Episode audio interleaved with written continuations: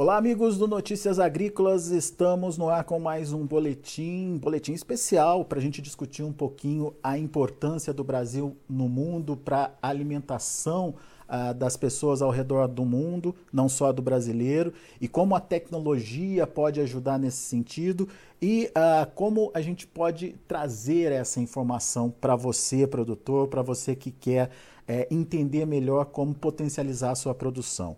Está aqui comigo hoje o Gustavo Grossi. O Gustavo é CEO do grupo Fienile. Seja bem-vindo, meu amigo. Obrigado por estar aqui com a gente, nos ajudar a entender toda essa dinâmica né, de, de tecnologia à disposição do produtor para que ele possa produzir cada vez mais e melhor e para que, é, de fato, o Brasil se consolide aí como um país produtor, importante produtor de alimentos para o mundo. Aliás, esse é o tema, né, Gustavo, de um evento que acontece em novembro, criado é, pela Fienile, que é o Ledone Delagro. Uh, queria que você contasse um pouquinho para a gente, primeiro do evento, depois a gente vai falar um pouquinho dessa questão da tecnologia, incorporação dessas tecnologias e como isso pode ajudar o Brasil a, a se consolidar nesse novo cenário que o mundo está desenhando aí. Seja bem-vindo, meu caro. Obrigado, eu te agradeço pela oportunidade, é um prazer estar aí com você. E como você mesmo disse, né, é uma tecnologia para o agro. Então, como eu sou filho e neto de agricultor, meus filhos vão se tornar a quarta geração. Então, já tem um tempo que nós estamos nessa demanda, né, com o desafio de produzir alimento não só para o Brasil, mas como para o mundo, né. Então, para nós é um prazer estar aqui discutindo desse assunto. É um assunto polêmico, é um assunto que envolve não só uma política agrícola interna, mas uma política internacional também, né? Porque hoje a gente querendo ou não, a gente fala de crise alimentar, né? Segurança alimentar, né? a questão da pandemia, da guerra, muitas coisas interferindo no mercado. Mas é um prazer, o Ledone veio em função da criação desse propósito pós-pandemia, né? As pessoas estavam muito reclusas em casa, é, sentindo uma dificuldade grande, né? Porque a gente tem uma vida muito ativa, né? No mercado do dia a dia, né? Então é importante a gente é, manifestar a, a, o fato de ter ocorrido em Foz do Iguaçu o primeiro evento pós-pandemia, que é o Ledone Delagro, é um nome que veio de uma de uma, é, uma cultura italiana, porque a minha descendência duas vezes é italiana, como Fienile, né? Também que é o pai do Ledone Delagro. Penilha hoje significa celeiro, que é o que o Brasil representa. É um evento que ocorreu ano passado, um evento de sucesso, sendo o primeiro evento pós-pandemia em Foz do Iguaçu.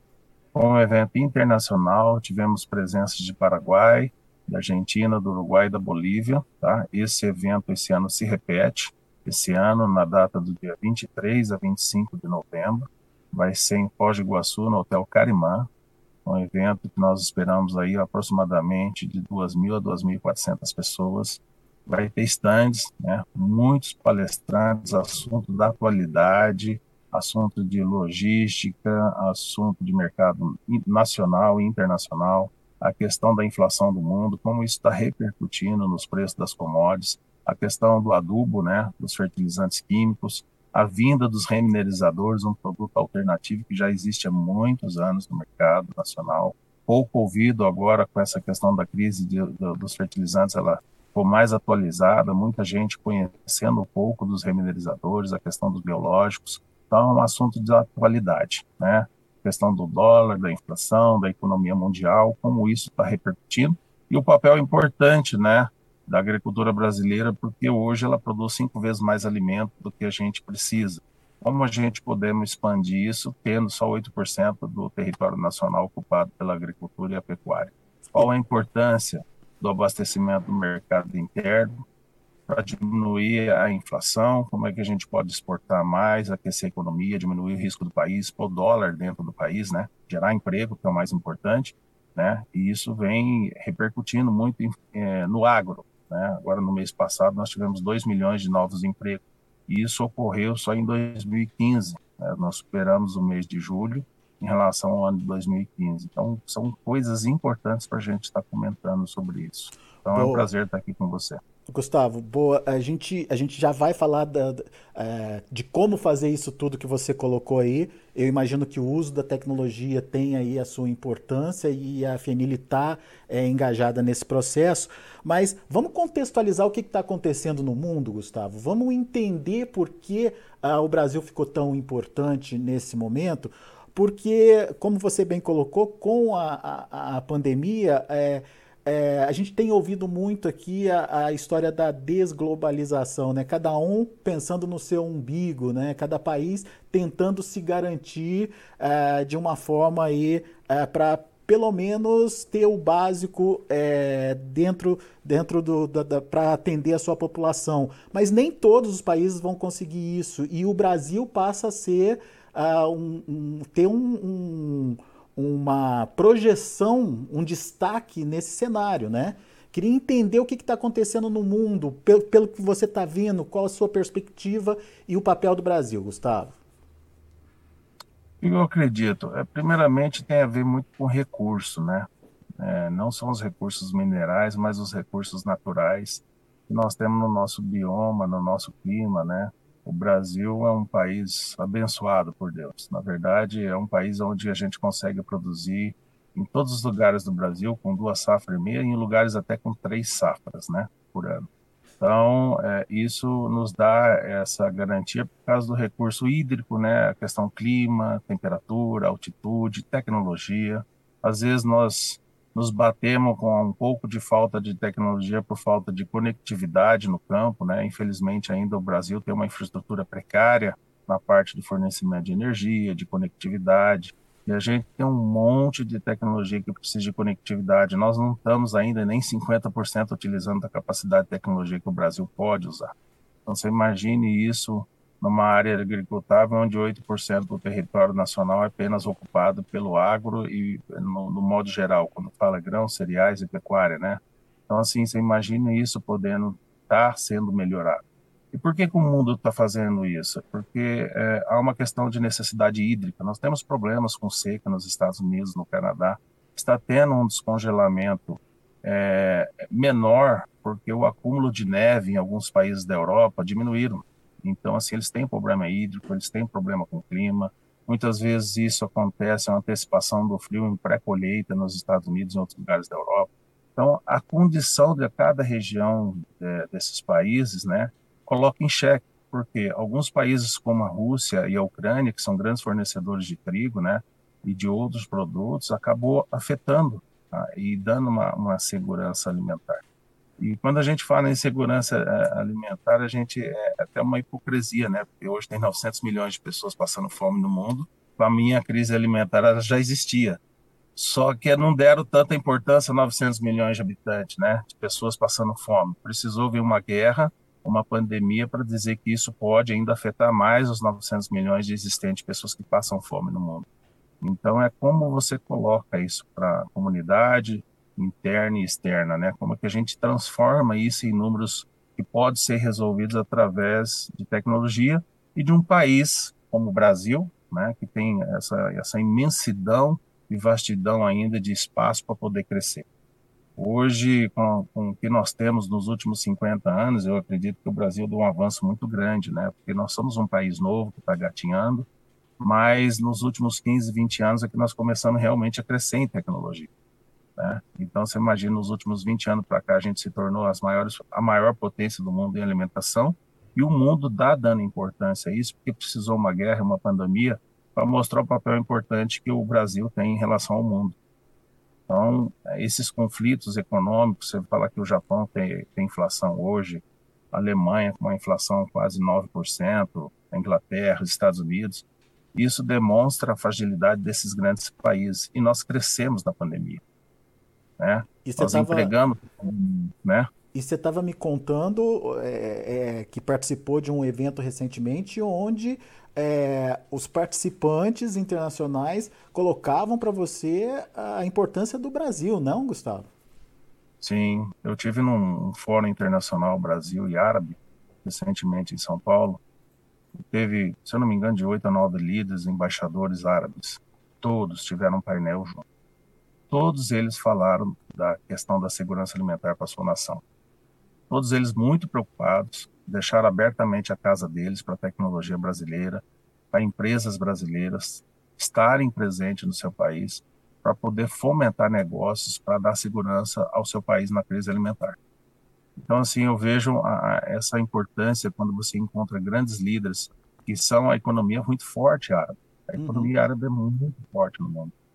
Quando você países com recursos que eles têm financeiro, mas não têm tecnologia, por causa da dimensão do, do, seu território em questão de água, solo, e vê a importância do Brasil se tornar é, um papel importante na, na, na questão da guerra e na alimentação da água, eu vejo que nós brasileiros temos que dar mais importância a isso, nos valorizar mais, empenhar, trazer mais investimentos, trazer mais investidores para que a gente possa fazer isso sair do papel, né? Não adianta eles falar que nós somos importantes e a gente não dá o nosso pontapé inicial. Vamos avançar, vamos procurar formas de chegar lá fora e trazer para a tona todo o talento e a tecnologia que o Brasil pode, não só aqui dentro, mas lá fora, transformar. E quem sabe isso trazer um pouco de de paz e sossego, né? Porque a fome é um dos motivos. Eu acredito que água, energia e, e comida vão ser motivos para novos conflitos mundiais. É.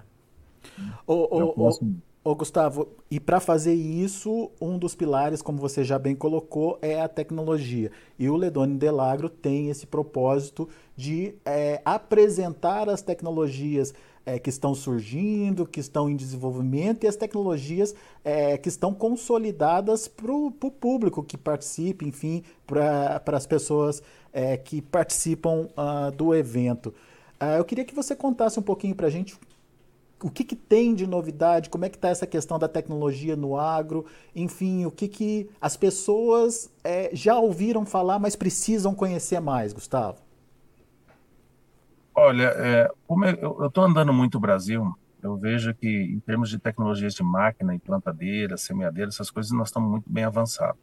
Um dos problemas do, da utilização dessa tecnologia é a conectividade. Então eu vejo grandes empresas do mercado é, nacional, internacional, trabalhando para isso. Algo que tem me chamado muita atenção é, é o formato das startups está tendo um, um espaço muito grande dentro do mercado. Tem muitas startups com tecnologias de ponta, que vai facilitar muito o dia a dia do agricultor e do agro.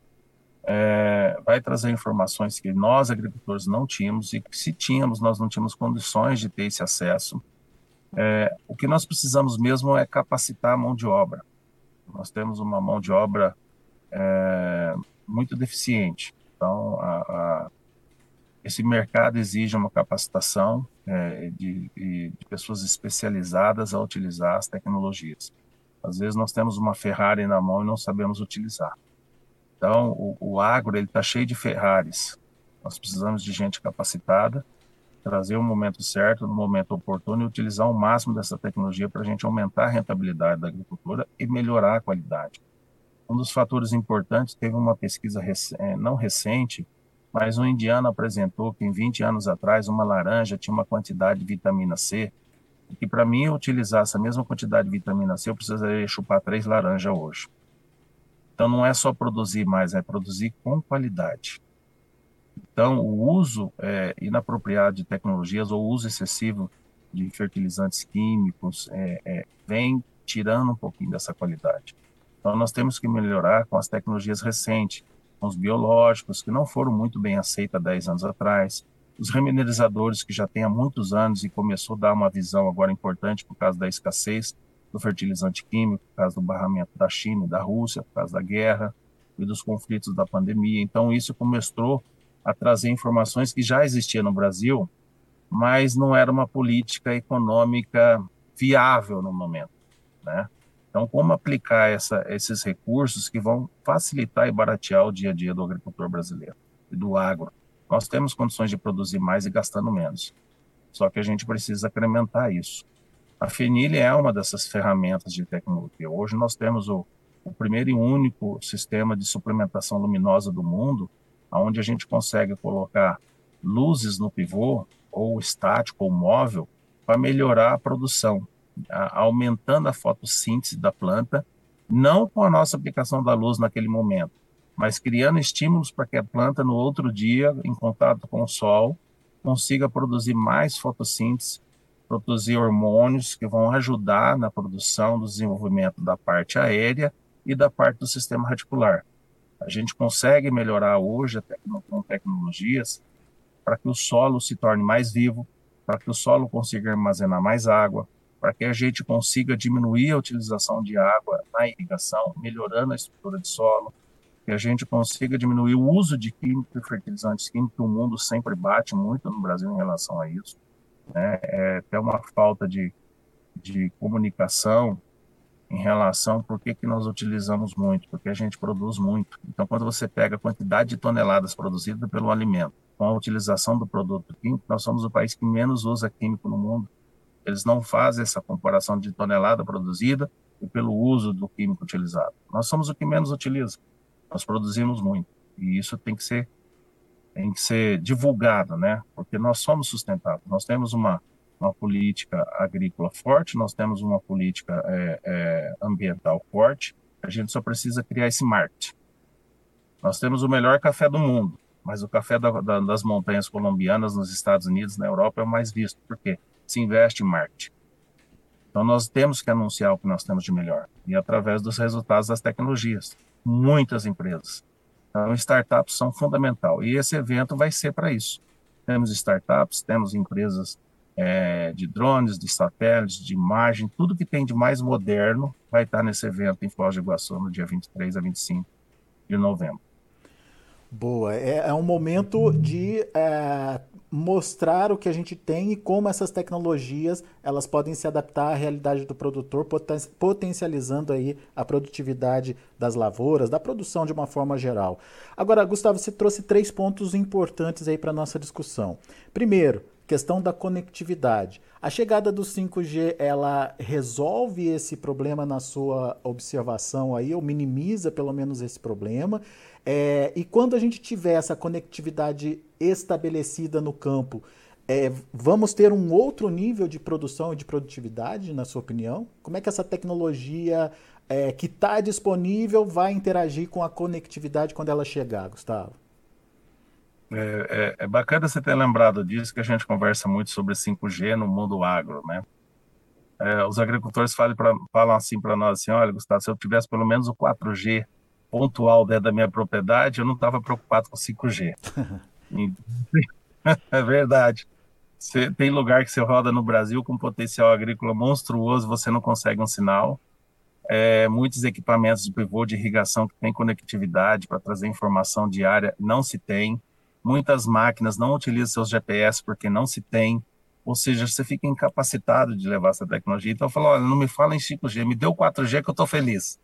Então, assim, o 5G eu acho que é para o setor urbano, para a cidade, para lançamento de tecnologia, mas se o 4G funcionar no campo, eu estou feliz, Gustavo. Porque eu compro uma máquina, eu consigo aproveitar 100% dela. É. Compro um pivô, eu consigo aproveitar 100%. Então, não vamos falar em 5G. Me deu 4G, eu consiga pôr o que eu comprei em prática, eu já vou produzir mais. Mas então, imagina, isso reflete. Imagina o né? potencial né? de uma conectividade numa propriedade rural, Gustavo. Nossa, é monstruoso. Nós estamos conversando com empresas de telecomunicação, fazendo parcerias com empresas de telecomunicação para suprir essa carência. Como é que um país que é tão importante na produção de alimento é carente em, em, em conexão? Nós, nós perdemos de 40% a 50% de eficiência de produção por causa de uma boa, um bom plantio, porque as plantadeiras hoje têm tudo GPS, tudo mapeada, uhum. tem badeco eletrônico, tem tudo. Como eu não utilizo essa tecnologia? Só, a plantabilidade é importantíssima. Cada semente de soja ou de milho ou de trigo que eu deixo é X gramas por pé. Você imagina isso por hectare, você imagina isso na, na, na produção nacional, quanto que reflete? Pode chegar a refletir de 10 a 12% na produção de alimento, a plantabilidade. Então, se eu não tenho tecnologia, diminui minha eficiência. Se eu não tenho boa, um bom pulverizador para fazer uma aplicação, diminui minha eficiência. Uma colhedeira para saber se está jogando produto fora ou não, diminui minha eficiência. Então, isso é fundamental. A conexão no campo ela é importantíssima. Eu não consigo entender com o nível de tecnologia que o Brasil tem, com o avanço de mercado importante que o Brasil tem para o mercado interno e externo, como ainda nós não conseguimos resolver isso. É, e eu não acho, se é, eu acho, né, não sei se trata, né? Eu acho que é isso que você falou, eficiência. Tanto para se reduzir custo, como, se, como para se ampliar a produtividade, né, Gustavo? É, hum. Essa eficiência conta muito aí com a tecnologia. Mas daí a gente esbarra num segundo ponto que você trouxe também, que é a capacitação da mão de obra. Esse processo já começou, tem essa preocupação. Como é que o Grupo Fianili está vendo essa questão da capacitação aí uh, no campo, Gustavo? Olha, é, eu acredito que esse é um problema cultural. Quanto menos pessoas capacitadas, menos eu tenho que pagar para elas. E a cultura do, do, do empresário tem que mudar. Quanto mais pessoas capacitadas, mais ela me dá retorno. Tá? Como capacitar essas pessoas? Eu, eu procuro esse profissional capacitado, que ele já tem, ele já me tem um, um peso na minha folha e no balanço anual, ou eu procuro pessoas menos capacitadas, que o mercado já me oferece isso, né, porque eu procuro, e capacito elas. Porque tem muitos empresários que falam, olha, eu invisto em pessoas, amanhã eles me deixam por um salário, por dois salários a mais. Então, querendo ou não, essa conversa que ocorre no mercado. Isso, isso, é, isso é fatal. É, é a questão cultural. Nós temos que mudar isso. Quem lidar muito bem com isso é a China. Tem 956 milhões de pessoas ativas entre 19 e 56 anos, hoje. Por que, que eles são a maior produção de, de, de mão de obra do mundo? Porque eles têm gente sobrada. Aí eles criaram a tecnologia, eles só precisam de pessoas para fazer a tecnologia, ou em produção em grande escala. Eles, eles, é como se eles estivessem mecanizando a mão de obra deles. Olha, vocês foram criados para fazer isso, isso em escala. Nós não temos essa escala. Então, o que, que nós precisamos fazer? É melhorar a eficiência da qualificação da mão de obra, contratar empresas para qualificar, dar treinamento. Isso é investimento, mas acaba sendo custo para a empresa. Entendeu? Como, como que esses CEOs acabam enxergando isso? Uhum tem que dar um papel importante para essas pessoas de capacitação, até mesmo pelo, pela questão como o, o divisor de, de lucros, como que essas pessoas passam a ser sócios e não colaboradores.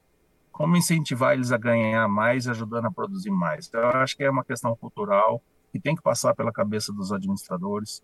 O mundo está pedindo novos CEOs com, com, com, com um perfil mais ousado, a gente tem que chamar a responsabilidade não para a direção de uma empresa, mas no todo. Eu acho que cada pessoa, até a pessoa que serve um café para nós, ela é importante no processo. Como ela fazer se sentir importante? Eu acho que a pessoa tem que se sentir dona do negócio antes dela pensar, você quer um emprego ou você quer uma oportunidade de crescer na vida e realizar seus sonhos? Acho que nós temos que fazer isso. É um problema cultural. Isso, infelizmente, vai mudar nos próximos 20 ou 30 anos. E me preocupa isso por quê? Daqui a 20 anos nós vamos ter 130 milhões de pessoas aposentadas. Já não se tem a cultura de ter quatro, cinco filhos. Nós não estamos criando pessoas para administrar o futuro do Brasil. É. Essa, né, essa é uma questão econômica. Vai ter filho? Vai. De que jeito que eu vou criar o meu filho? Então, a própria influência do mercado globalizado te limita a ter filhos. E se você não tem filhos, nós vamos se tornar um país de velhos como a Europa é.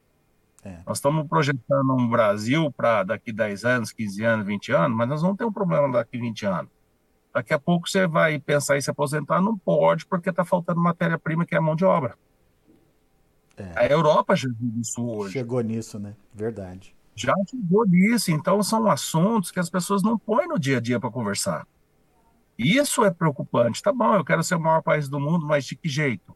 Eu vou importar mão de obra, eu vou para países menos desenvolvidos, eu vou levar minha tecnologia para lá e vou gerar emprego com um país menos desenvolvido que tem uma população jovem alta de, de, de, de mão de obra ativa. Qual que é a prospecção para o Brasil? O Brasil não precisa sair daqui para ser grande produtor de alimentos. O que nós precisamos é de pessoas para tomar conta nos devidos lugares, no momento certo e na hora certa e capacitadas. É eu não vejo outro caminho para o Brasil se não for esse. É isso. E a, essa mudança de mentalidade de achar que isso é custo, isso é investimento no final das contas, né? É, é retorno é para quem está fazendo aquele, aquela contratação, enfim, está tá especializando aquela mão de obra ali no campo. Hum. Agora, Gustavo, outro, outro ponto que você trouxe, produção de qualidade, você citou o exemplo da vitamina C na laranja, que foi muito legal, muito pertinente aí para a gente iniciar essa, esse novo tópico aqui da nossa discussão. É, você vê um processo de mudança nessa preocupação?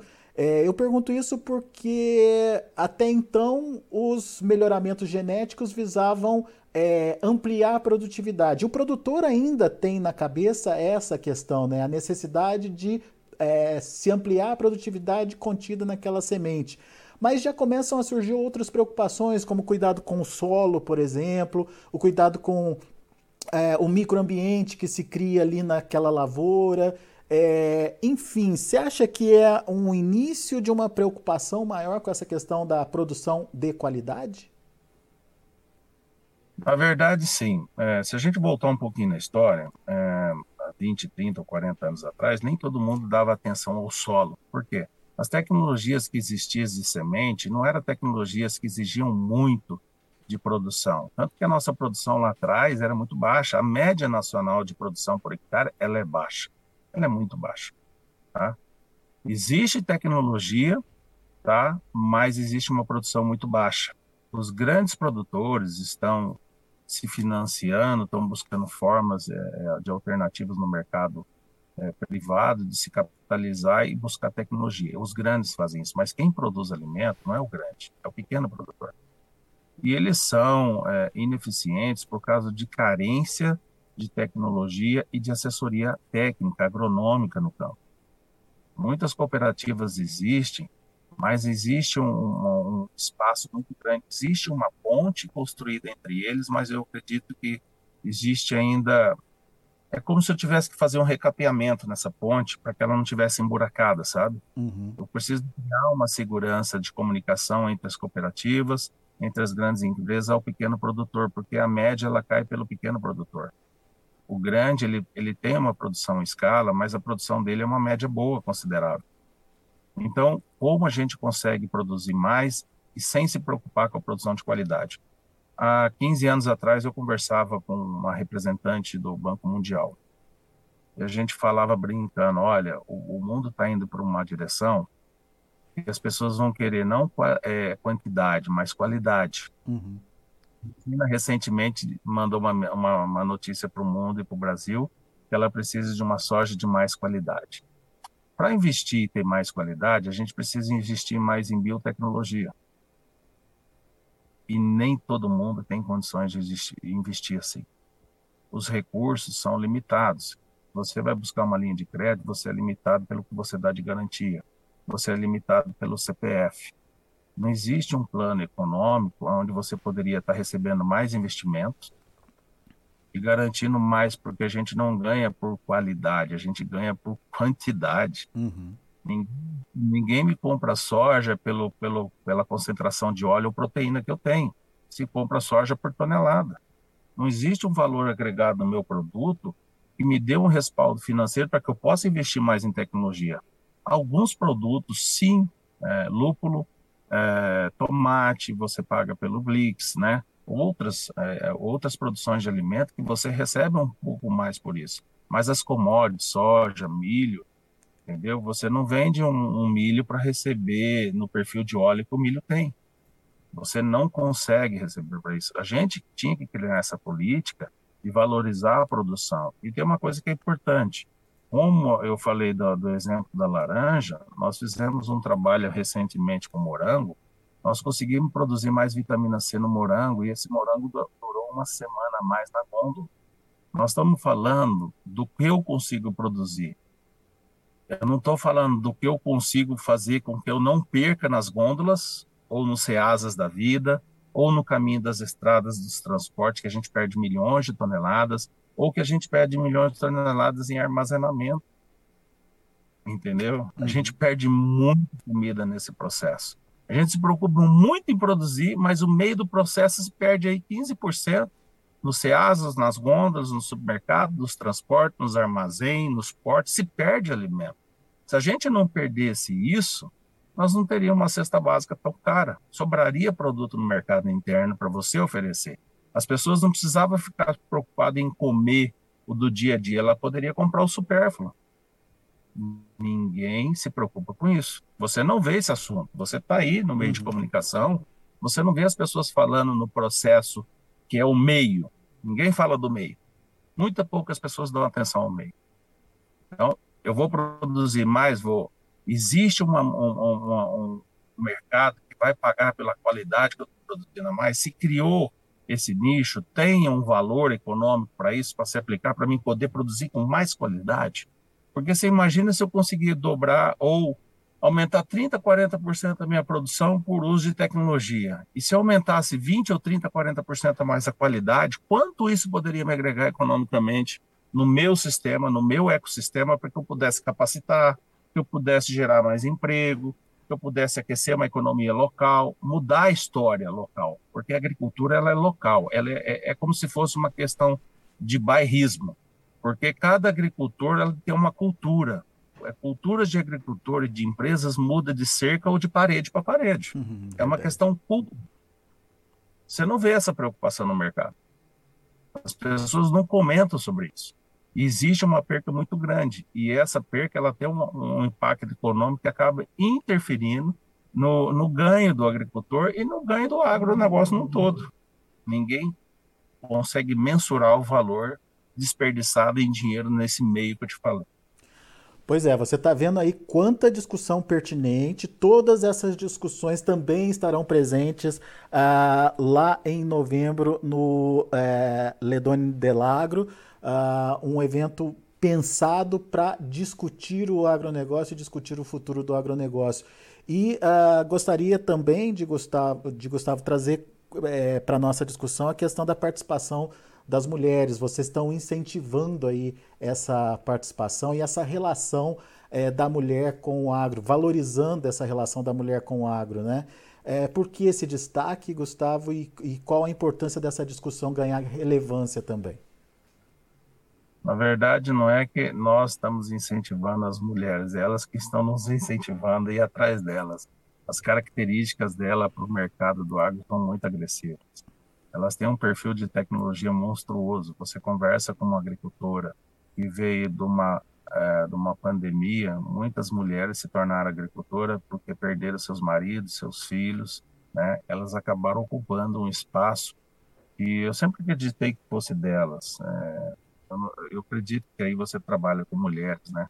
Então assim, a, a percepção da mulher é muito diferente da percepção do homem a mulher ela pondera muito, né? Então assim ela ela tem umas qualidades que elas acabam nos completando em muito, que não é uma qualidade marcante do homem, né?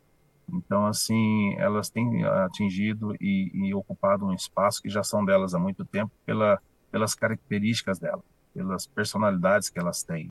Estão muito seguras, são, pensam mais do que nós, refletem mais e outra elas não querem comprar terras, elas querem ser melhor no que elas têm. Então, elas preferem investir muito em tecnologia, elas querem ser referência em produtividade, em qualidade. Tem muitas mulheres se destacando aí, e são recentes no mercado. Se você pegar a história cultural, que o homem sempre lavou o campo, quando você pega mulheres aí dando um salto em menos de 5 ou 6 ou 10 anos, o salto que elas estão dando em produção é bem maior do que a nossa.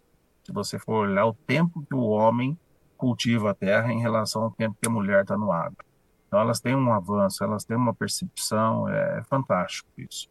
Então assim, isso é mérito delas, então assim, a gente está prestigiando elas, elas merecem muito mais do que a gente está fazendo.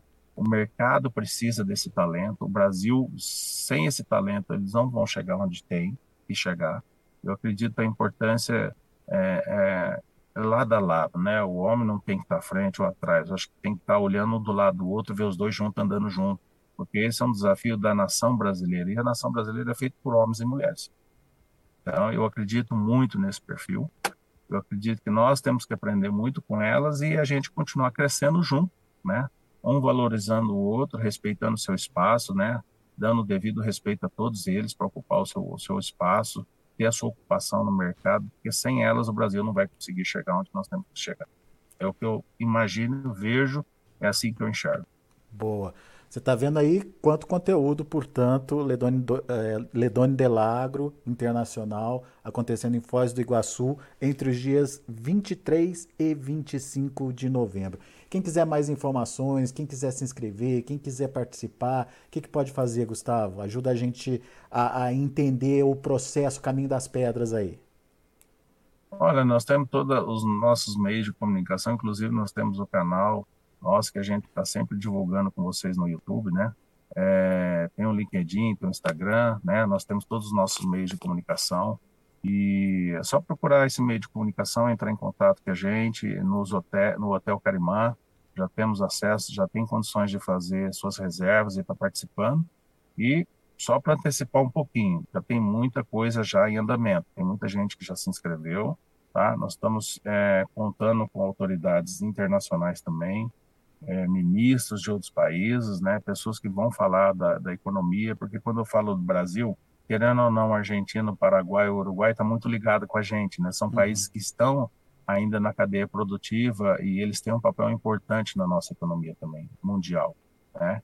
Então, os nossos vizinhos, né, que é ali em Foz do Iguaçu, que é a Tríplice Fronteira, né, a gente está muito ligado e relacionado com eles também. Então, assim, é um convite para a América do Sul, é um convite para as pessoas poderem estar participando do nosso evento e trocar informação, é network, é trabalho, é informação, é busca de conhecimento, né, e tem muita coisa nova acontecendo lá. Então, a Fienile, junto com o Ledone, ela tem um comprometimento com a sociedade, com o agro, a cada seis meses lançar uma tecnologia, ou através da FENIL, ou através das parcerias da FENIL, uma startup ou qualquer negócio. É como se você quisesse esperar um lançamento de um celular, que a cada seis meses surge um celular novo no mercado. O agro precisa viver isso, ter lançamento de tecnologia a cada seis meses. E tecnologias que sejam acrementadas e utilizadas. Não lançar tecnologia que não possa ser utilizada. Nós temos que aproveitar o nosso tempo, gastar nossa energia com algo que possa evoluir economicamente, criando sustentabilidade, gerando emprego e trazendo conforto para que o Brasil continue ainda sendo o celeiro do mundo, porque eu não vejo outro país no mundo tão abençoado como esse que pode ter esse papel de responsabilidade de levar comida para mais de 3 a 4 bilhões de pessoas nos próximos 20, 30 anos. E como é que é a história? Fienile é celeiro em italiano, é isso? Isso, Fienile significa celeiro e Riluti, irrigação com luz. Boa, Gustavo. Meu amigo, obrigado pelo bate-papo, pela conversa. É, é, sempre importante a gente destacar aqui no Notícias Agrícolas que tem gente preocupada aí uh, em trazer informação, em fazer de fato o agro brasileiro acontecer. E o Gustavo, o Grupo Finile, é, faz parte desse processo aí. Obrigado pela parceria. Volte sempre. Quando tiver novidade, avisa a gente aqui, Gustavo. Eu te agradeço, espero encontrar vocês lá no Ledone para comprovar tudo isso e algo mais que às vezes de repente eh, a gente esqueceu de estar tá comentando, mas muita coisa boa vai acontecer lá no Ledone, tá bom? Obrigado a todos, um, um ótimo dia, abençoado a todos. Valeu, Gustavo. Tá aí, Gustavo Grossi aqui com a gente, CEO do Grupo Fienile, uh, contando, trazendo um pouquinho da visão dele, do que ele está enxergando aí em relação à produção brasileira, ao agronegócio brasileiro e mais do que isso, a disposição da Fienile de estar tá trazendo as tecnologias e apresentando essas tecnologias práticas para serem colocadas em prática uh, no campo para ajudar em todo esse processo aí de desenvolvimento da agricultura brasileira. Fica o convite para você então, 23 a 25 de novembro, já põe aí na sua agenda, é, Ledone Delagro Internacional lá em Foz do Iguaçu. Daqui a pouco a gente volta com outras informações mais destaques. Continue com a gente. Participe das nossas mídias sociais no Facebook Notícias Agrícolas, no Instagram, arroba Notícias Agrícolas e em nosso Twitter, arroba Notiagre. E para assistir todos os nossos vídeos, se inscreva no YouTube e na Twitch Notícias Agrícolas Oficial.